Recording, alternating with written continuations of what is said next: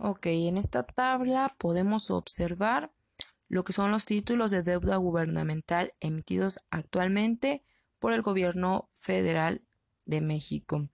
Y bueno, entre ellos tenemos los más conocidos que son los certificados de la tesorería de la federación, los llamados CETES.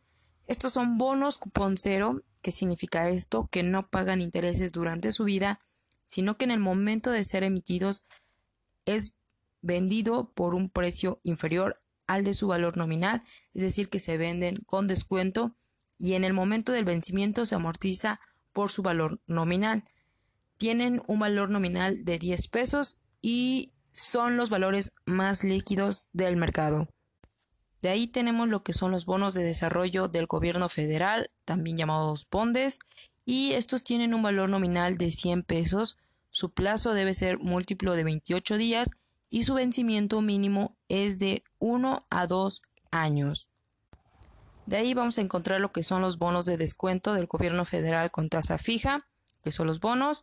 Estos son instrumentos de más reciente creación, son emitidos y colocados a plazos mayores a un año, pero pueden ser emitidos a cualquier plazo siempre y cuando sea múltiplo de 182 días.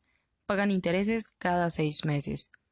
Y por último, también tenemos lo que son los bonos de desarrollo del gobierno federal denominados en unidades de inversión, UDIBonos.